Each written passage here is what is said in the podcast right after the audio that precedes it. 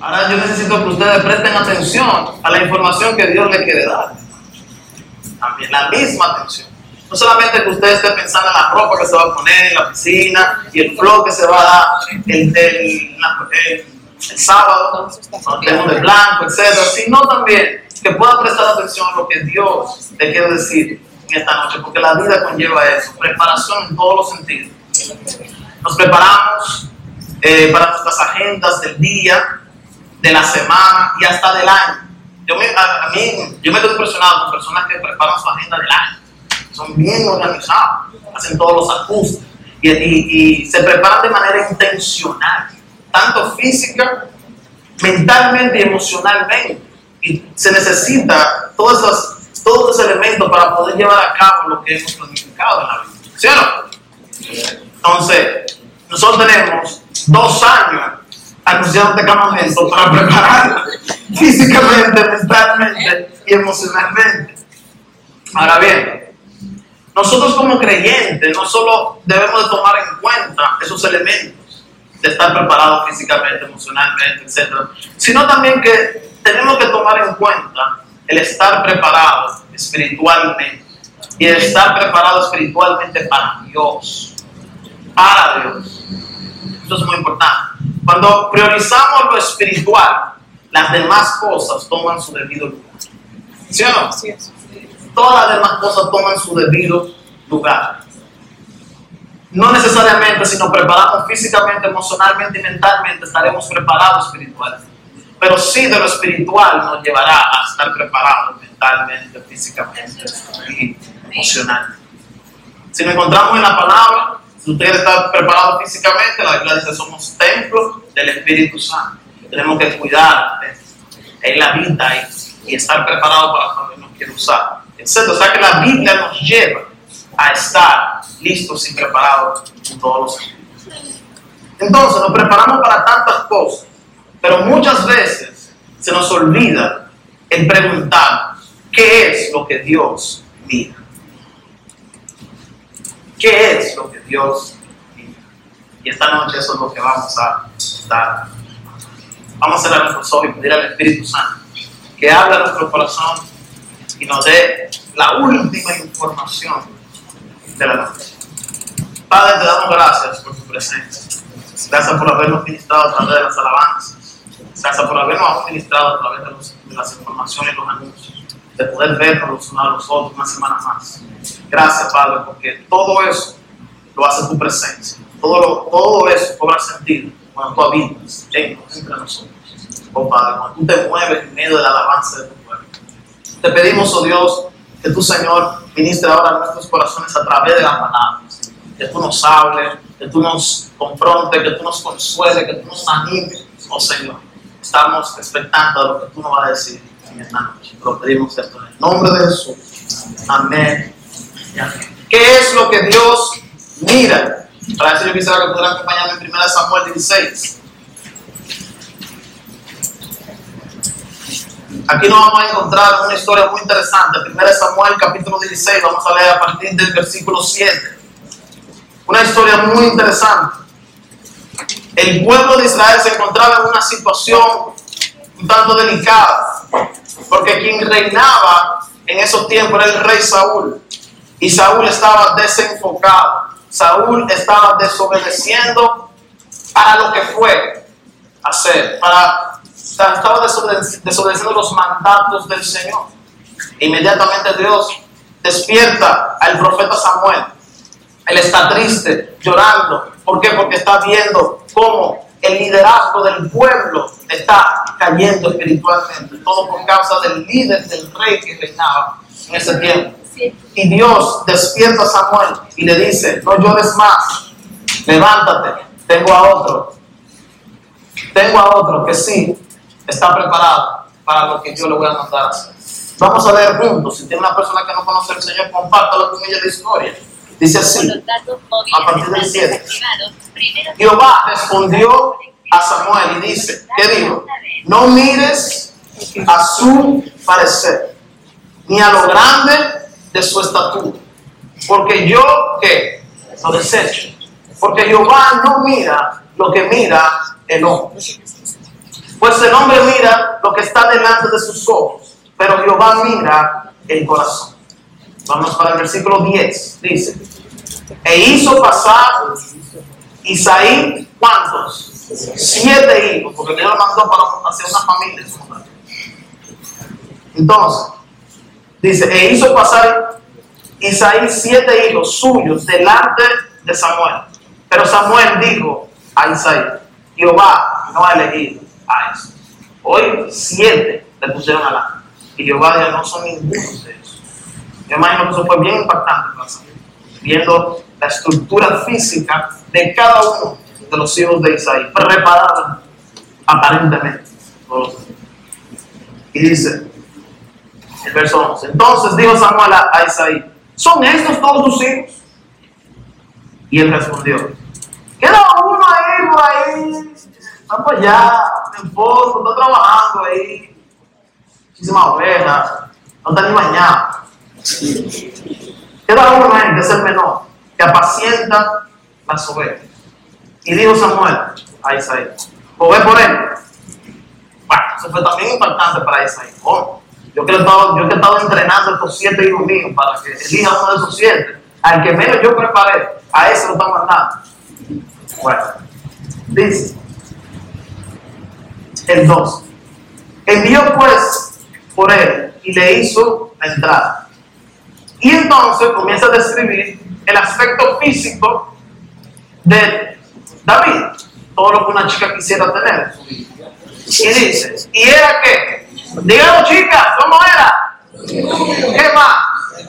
¿Sé qué más? ¿De oro y de buey? Ah, pues eh, era un chulo.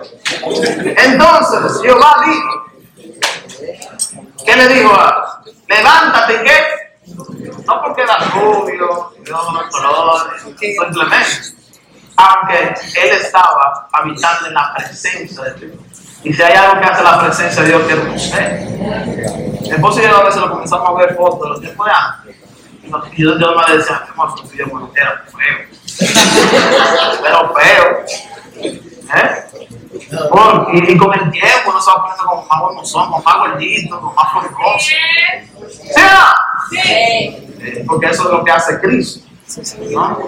Entonces, digo yo, levántate y únelo, porque este es.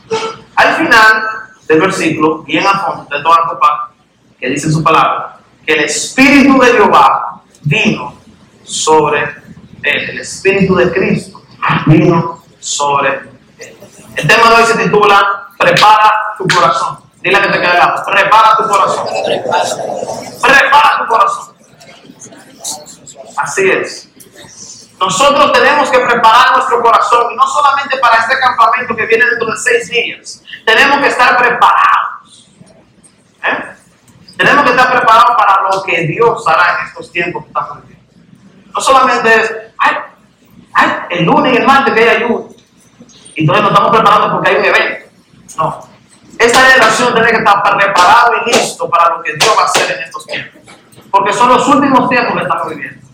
Y Dios va a usar aquel que tiene su corazón listo y preparado. Encontramos una escena donde se le presentaron siete hijos a Samuel. Y todos ellos con sus armas, todos ellos frondosos, todos ellos fuertes, con todos los dominales del mundo, ¿eh? con 10 dominales, 10 no sé cuánto, fuertísimos. Y Jehová le dijo a ninguno de estos son. No mire lo que está delante de tus ojos, lo que los ojos de los hombres ven yo tengo algo especial. Quiero elegir a alguien que tenga mi corazón, que es conforme a mi corazón. Aquel que todo menosprecia, aquel que todo, las personas no tienen ni idea de que Dios puede usar. A ese yo quiero. Lo mandaron a buscar de hondo a oveja y a ese, frente de sus hermanos, quieren para ser rey.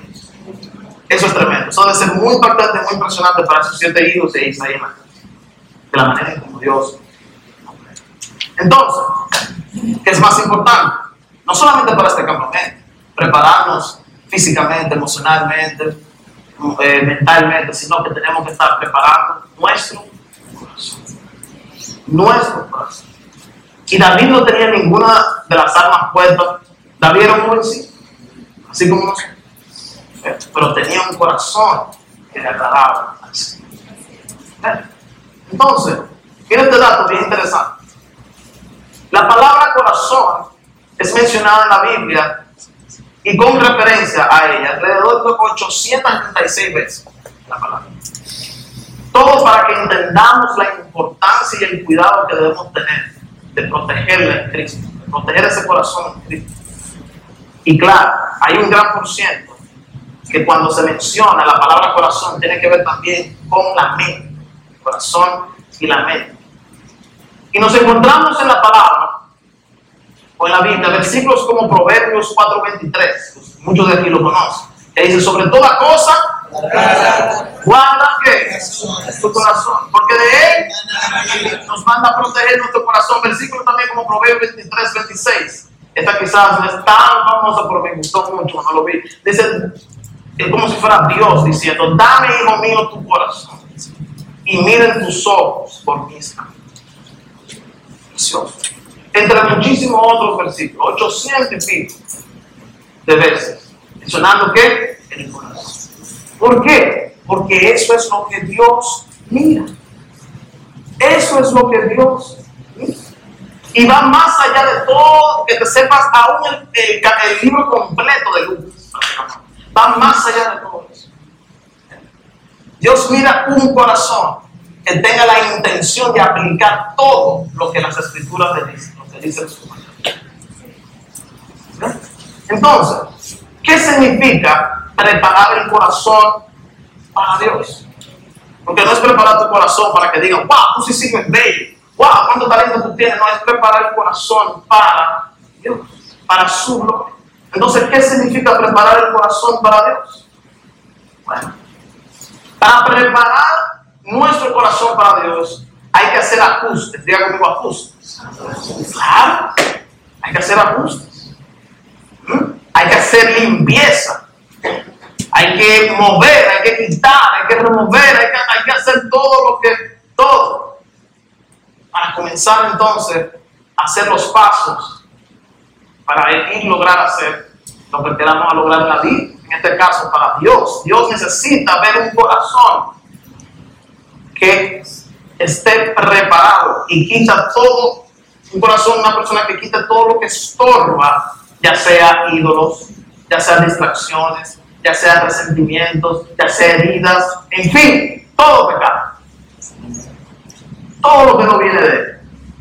Solo así podremos experimentar transformación y fluir de Dios en nuestras vidas. Porque si hay algo que yo quiero, o hay algo que tú también debes de desear, es el fluir de Dios. Y eso no se logra de la noche a la mañana. Eso logra comenzando a prepararte, ok Dios, ¿qué puedo quitar del medio? ¿Qué es lo que yo estoy arrojando? en mi corazón, quitando del medio para que fluya tu Espíritu Santo a través. Como decía al principio, todo en la vida requiere reparación. Todo en la vida. Por ejemplo, tú quieres llegar a ser un buen deportista, tú tienes que prepararte físicamente, mentalmente, emocionalmente. Tienes que preparado. Quieres lo que llegar a graduarte, profesión, Tú tienes que estar. Cualquier profesión, tú tienes que estar preparado. No basta simplemente con decir yo quiero llegar a hacer esto o aquello. Para lograr esas metas se toma tiempo de estudio, disciplina, preparación. ¿Sí o no? Se toma su tiempo. Y dentro del proceso de preparación habrá altas. Porque nunca lo que sea que tú te quieras proponer en la vida. Que la vida en sí, desde que el hombre pecó, de trabajos, todo es con trabajo y esfuerzo. Antes que el hombre pecara, todo se reproducía por sí solo. No tenían que sembrar, todo se daba. Ahora el hombre tiene que sembrar para esperar su tiempo, para que coseche. Y toda la vida requiere de preparación. Ahora bien, vienen altas y bajas y solo el permanecer fiel a lo que te has establecido es lo que te ayudará a convertirte en lo que tanto deseas ser. Se necesita una palabra interesante para poder lograr las cosas. Tenacidad. Diga conmigo tenacidad. Tienes que ser una persona tenaz, consistente, No solamente una persona emocional. Ay, sí, yo quiero esto. Uh, ya no, tú tienes que estar enfocado y entender que van a ver altas y bajas en la vida y mantenerte enfocado para poder lograr lo que quieres. Se requiere constancia y tenacidad. Pues miren chicos, es igual. Para convertirnos en hombres y mujeres de Dios se requiere de entrega y disciplina. De la misma manera como tú te esfuerzas y te desvelas para poder convertirte en el doctor tal, para convertirte en ingeniero tal, en el arquitecto tal, se necesita la misma entrega y disciplina para convertirte en un hombre y una mujer de Dios. Constancia. Y si hay algo que yo estoy orando para esta generación es por constancia. No seamos inconstantes en nuestro camino, como dice la palabra. Con esto no estoy diciendo que no habrán altas y bajas, lo habrá, pero es enfoque. Porque antes de yo ser un doctor o un, lo que sea que tú eres, tú eres una mujer un hombre de Dios. Eso es lo que tú Entonces, se requiere de entrega y disciplina. Eso se adquiere solamente por medios de gracia que Dios ha establecido. Para ser hombres y mujeres de Dios hay que confiar, diga conmigo confiar. Confiar y caminar en las promesas de Dios. Imagínate el Evangelio sin las promesas de Dios. Imposible. Lo que a nosotros nos mantiene son sus promesas. Y el caminar en sus promesas es lo que nos mantiene constante en sus caminos. Entonces, para ser firmes y constantes, es importante confiar en las promesas. Ahora, si hay algo que no permite que podamos estar preparados para Dios, es la incredulidad. Diga conmigo, incredulidad. incredulidad. Ay, sí. Eso es algo, mira, vamos a ver. La incredulidad, definiéndolo de manera, de una perspectiva bíblica, es no creer que Dios es capaz de liberar, de sanar, de restaurar. Es poner en tela de juicio la palabra de Dios, aún su existencia. Es poner en tela de juicio. Y es verdad que realmente existe un Dios. Todo dice, y esas son las palabritas que al enemigo le encanta para entrar en tu corazón. Para, entrar en tu corazón. ¿Para qué? Porque junto con la incredulidad viene la duda. Créeme, así Dios no puede operar. Porque la, incredulidad es un estorbo para la manifestación del Espíritu Santo. Por más que se lo digamos aquí gritando en las canciones con todos los mocos del mundo. Señor, Espíritu Santo, es más que decir que lo que estuvimos hablando. Requiere de constancia, de todos los días renovar nuestra mente conforme a las escrituras. Amén. ¿Qué tal si vamos a Hebreos 11.6 a ver qué nos dice? Versículo súper conocido también.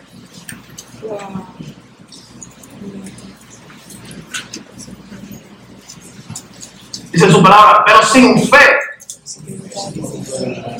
Sin fe. Dígalo fuerte, sin fe. Completa, así Es imposible. Si hay incredulidad, no se va a agradar a Dios. Si hay fe, se puede agradar. Es que yo no puedo. Bueno, yo te ayudo. La misericordia de tu vida. Pero creer en un Dios que es poderoso, aunque tú no lo sientes, porque tú lo entiendes. No te lleva de tus emociones o tus sentimientos, sino de lo que tú entiendes. Créeme, comenzarás a agradar. Sin fe es imposible agradar a Dios porque es necesario que el que se acerca a Dios crea que le hay y es galardonador de lo que le gusta. Para acercarnos a Dios no puede haber entonces incredulidad. Tiene que haber fe. No solamente para este campamento, sino para tu vida.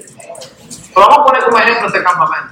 Ah, ya yo he ido a todos los campamentos del mundo aquí, ya son los mismos, siempre los mismos juegos van a hacer, la misma cuestión. Eso es un corazón incrédulo. Que está mirando todo lo exterior, que está mirando todo lo que es, lo que estaba mirando Isaí. Ah, ya, corazón incrédulo. Entonces, para Dios operar en tu vida, orar en tu vida desde ahora, debe haber fe y no incredulidad. Y para acercarte a Él no puede haber incredulidad. Para Dios un corazón incrédulo es un corazón malo. Mira que te cae al lado. El incrédulo tiene un corazón malo. Tiene un corazón malo. Y no lo digo yo. Lo dicen las escrituras.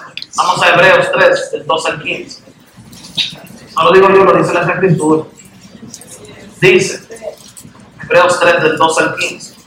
Mirad, hermano. Mirad, hermano. Que no haya ninguno de vosotros. ¿Qué? Corazón, dígalo. Incredulidad. Para apartarse del Dios vivo. Porque si hay algo que te aparta de Dios es la incredulidad. Entonces dice, antes exhortamos, ¿qué es lo que hay que hacer nosotros? Los unos a los otros cada día. Entre tanto que se dice hoy, para que ninguno de vosotros se endurezca por el engaño de qué? Del pecado. Yo diría que uno de los pecados más que, que inicia para seguir pecando más es la incredulidad. Todo comienza con la incredulidad para que entonces todo comience a exagerar, a, dar fruto pecaminosos. Sigue diciendo, no se para ahí.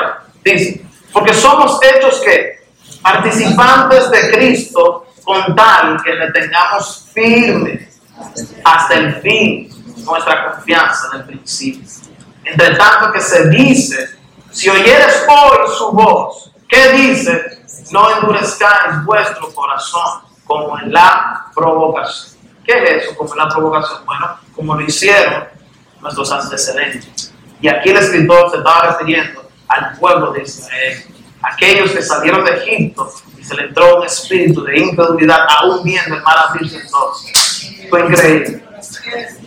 Porque los milagros nos transforman en Cristo Jesús. Es una relación con el Señor, solo milagros. No son los eventos. Los eventos son medios. Este campamento es para la gloria de Dios. Pero el campamento no es nuestra identidad. El campamento no va a ser perfecto, humanamente hablando. No va a ser perfecto. Va a haber errores, va a haber momentos quizás de competencias intensos, va a haber de todo porque son todo tipo de características y personalidad. Pero sí va a ser perfecto en algo. La presencia de Dios.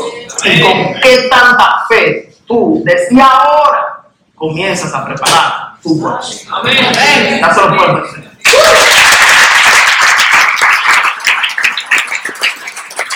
Estamos de acuerdo que uno de los espíritus que frena el fluir del poder de Dios en nuestras vidas es la incredulidad. Bueno, el familiarizarnos también, eso es uh, peligroso. Sí, ya yo me sé el programa, alguien va a presidir, si no van a poner un videíto, lo que sea, ya estoy familiarizado. Vamos a ver cuáles son las canciones que van a cantar. Dios no opera así, esto no es un show. O sea, esas, eso no es, no es con vista, es con fe. Es con esa gran expectativa de estar preparado, de estar, de estar expectante. ¿Qué es lo que Dios va a hacer en tu vida más allá de lo físico? Sino introspectivamente, así dentro de tu corazón. Ahora bien, ¿de qué manera se manifiesta la incredulidad? Eso es muy importante. ¿De qué manera se manifiesta? Bueno, aquí son puntos súper sencillos. Número uno, cuando no oramos. Cuando tú no oras, le estás viendo no, no una ventana, ni una puerta. Eso ni se sabe de la medida. ¿Eh? A que el enemigo juegue con tu vida, juega con tu mente. ¿Mm? Cuando no oramos, cuando no oramos, es, prácticamente no orar, es no creer que Él pueda responder. Cuando tú no oras, es como, tú, como si, ah, yo llevo 10 años orando por lo mismo y no está respondiendo, entonces yo puedo orar. Y como dice su palabra, que sabe todas las cosas antes de yo pedir, entonces yo, tú estás mal interpretando. Y ya estás incrédulo. Amén. y Dios está probando tu corazón. Si quieres a Jesús o sus beneficios. Que Dios quiere que tú lo ames con todo tu corazón, con toda tu mente, con todas tus fuerzas. A Él, no solo lo que Él te pueda dar. Y si aún no te diera nada, es amarlo a Él por quien es Él. Amén, así es. ¿Por quién es Él? Dios que nos amó desde antes de la fundación del mundo. Es para que nosotros estuviéramos como locos orando todos los días. Amén. Dándole gracias al Señor por habernos escogido en eso. Entonces, cuando no oramos, eso puede entrar inmediatamente, puede entrar la incredulidad. Hay un pensamiento de un teólogo llamado Archie Sproul que a mí me impactó y lo he estado rumiando por mucho tiempo. Yo creo que yo hasta lo publiqué. Dice, la oración, escucha bien, la oración estimula y nutre la obediencia, poniendo el corazón en el estado de ánimo apropiado para desear la obediencia.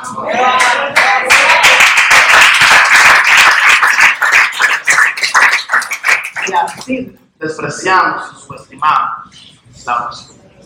Usted sabe que el Dios Todopoderoso te abrió un acceso para que tú todos los días puedas hablar con Él. Mira de esa manera. ¿Quiénes somos ustedes para hablar con el Dios Todopoderoso? Que te dice hoy, tienes acceso al trono de la gracia. Habla conmigo, desahógate, tira todo aquí en el altar, tira todas tus debilidades. Yo te conozco desde antes de la fundación del mundo. ¿Eh? Y nosotros, incluye todos estamos en el boca a veces, despreciando todos los días esa oportunidad. Su- su- sus misericordias son nuevas cada mañana y no aprovechamos la novedad de su misericordia cada por nuestra incredulidad y nuestra familiaridad de simplemente estar en un, viviendo bajo un concepto religioso, de relación. Entonces, cuando no oramos, entra la incredulidad. Cuando no leemos la Biblia, si no leemos su Biblia, entonces yo vivo orando, pero si no está leyendo la Biblia, no está orando bien.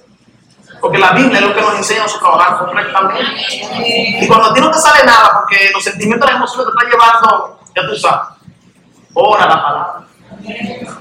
Grita la palabra. Dilo así. En el Salmo 119 dice: Bienaventurados los perfectos. Y mira, aunque tú no lo sientas, grítalo. Porque es la palabra que te va a transformar. El oír la palabra de Dios puede transformar. Pero cuando no leemos la Biblia prácticamente, ¿eh? Es no creer que Él nos puede hablar. Porque a través de su palabra que nos habla. Entonces, no, no voy la Biblia. Cuando tú dices no voy la Biblia, tú no quieres escuchar la voz de Dios. No quieres escuchar la voz de Dios. ¿Y qué mejor voz que esa de incertidumbre? Es la mejor voz que puedas escuchar. ¿Qué más? La incredulidad entra cuando no lo adoramos. Cuando no lo adoramos, no hay una vida de adoración. Cuando no adoramos es no creer que Él nos escucha. Si no lo adoramos a Él, es porque estamos adorando otra cosa. Si no lo adora a Él, ¿qué tú estás adorando? Otra cosa. Y todo lo que no es Él, porque todo lo perfecto viene de Él. Todo lo bueno viene de Él. Entonces, eso es importante para preparar nuestro corazón. ¿Qué está tomando el lugar de Dios en nuestro corazón? Amén. Porque si hay algo que está tomando el lugar de Dios en nuestro corazón, uff, ¿cómo estaremos, ¿cómo estaremos preparados para lo que Él quiere hacer en nuestra vida? Porque Él no comparte su gloria con nada, ni con nada. Nosotros somos propiedad de Él, somos suyos, somos de Él. Hazlo tuyo, hazlo tuyo. ¿Qué más? La incredulidad, uff, entra cuando no nos arrepentimos. Hermano, yo no me arrepiento. Y este arrepiento no es cuando usted viene aquí y recibió a Jesucristo como Señor y Salvador y Él te posicionó, te trasladó de la tiniebla a su luz. No.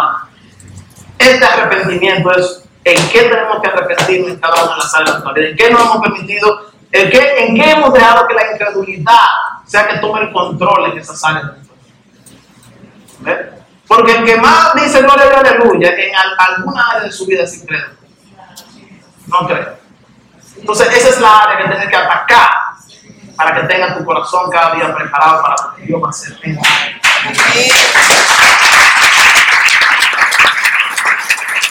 Arrepentirse conlleva santificación progresiva todos los días. No importa los años que tú tengas batallando con lo mismo.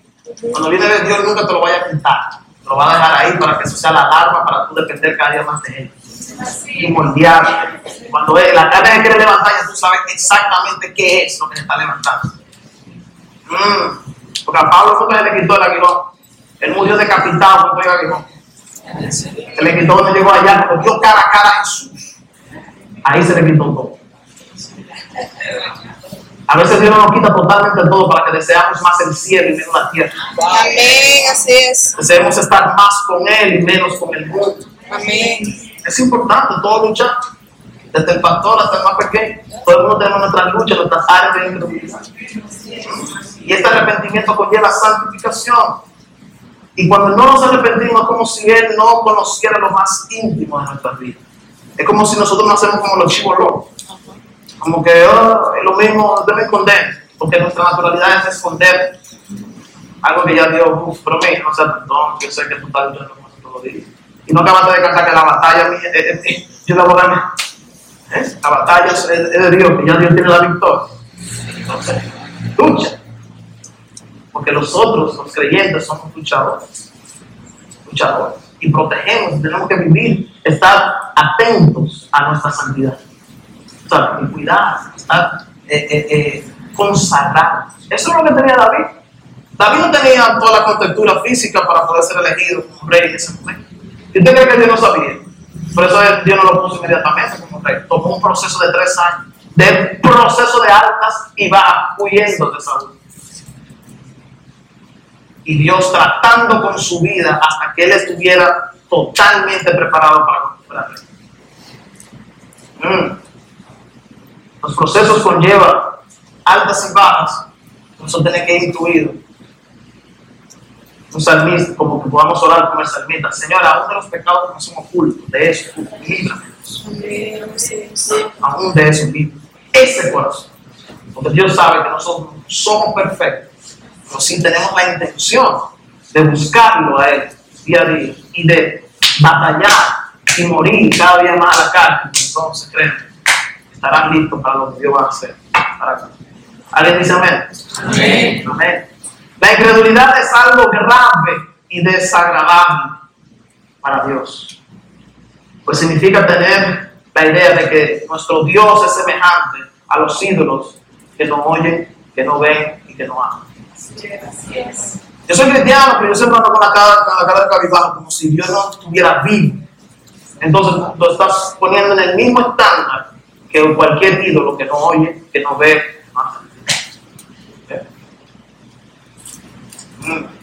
Y tantas personas alrededor que nos cruzan a diario, que quieren ver a Dios vivo. Y eso solamente es cuando ellos nos leen a nosotros no lean nuestro comportamiento, lean nuestra, qué tanta fe tenemos. El mundo, no, el mundo no tiene eso, lo que nosotros tenemos, lo que vive y mora en nuestro corazón. Y si hay algo que va a impactar las vidas de ellos, de tu familia, donde quiera que tú vivas, en tu entorno, estoy echando a un lado la incredulidad y comenzar a mostrar a un Dios que se pase en medio de la alabanza de su pueblo, Dios está vivo, Dios no está, que no está muerto. Dios está vivo. Yo dije que Dios está vivo. Y lo que más debe de, a la misma vez asusta, pero debe de también de animar, que Él conoce lo más íntimo de nuestro corazón, lo más íntimo de nuestro pensamiento. Y todos los días nos da nueva misericordia y todos los días nos dice, vamos, vamos, tú puedes. Yo quiero que tú seas transformado por medio de Jesús. ¿Alguien dice amén? Ya estamos terminando, último punto. ¿Qué más? Preparar nuestro corazón significa estar dispuesto para Dios. Diga conmigo, dispuesto para Dios. Dispuesto para Dios. No importa la hora, dentro y fuera del tiempo. Dispuesto para Dios. Cuando hablamos de estar dispuesto, es estar listo, esperando una hora. No importa el tiempo que se tome. David no fue ungido inmediatamente para ser rey. Un proceso. Un proceso de tres años y medio. El ungido, escondiéndose pero los mejores salmos fueron compuestos en los momentos más difíciles.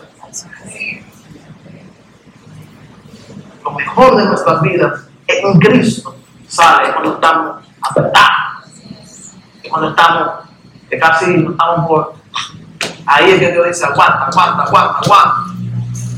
Mientras más tú aguantas, más gloria para mí, más gloria para el Señor, más gloria, más impactante para tu familia, para todos tus amigos. Entonces, hay que estar listo esperando una orden. Eso es estar dispuesto. Es estar preparado para ser utilizado con buena actitud para hacer algo. Estar preparado para ser utilizado con buena actitud para hacer algo. Cuando venimos delante del Señor, Tenemos que venir con el deseo de escuchar sus mandatos para nuestras vidas. Estar dispuesto a decir, tal como el profeta Isaías, heme aquí, envíame. Heme aquí, envíame. Y yo sé que más que el campamento, Dios va a hacer una obra en tu vida tan grande desde ahora, que no hay que esperar un evento para tú comenzar a recibir lo que Dios quiere revelar en tu vida. No solo para su gloria y para ministrar a otros. Porque lo que Dios va a hacer en tu vida no hay que esperar una reunión de jóvenes. No hay que esperar un campamento. Él está exactamente donde tú te encuentras. Clama a Él. Como decía el profeta, clama a mí, le decía, yo te responderé. Y te enseñaré cosas grandes y ocultas que ni siquiera tú conoces. Yo no sé usted, pero yo quiero decir como el profeta, es de aquí. Amén. Así es. Yo no sé usted, pero yo quiero recibir algo precioso de parte del Señor. Y yo quiero que toda incredulidad se me vaya de mi vida. Así que si tú eres uno de, estos- de esos puntos de pie, si lo quiero hacer y lo siento. Porque yo quiero estar listo. Yo quiero estar preparado. Y Dios prepara en todo el sentido.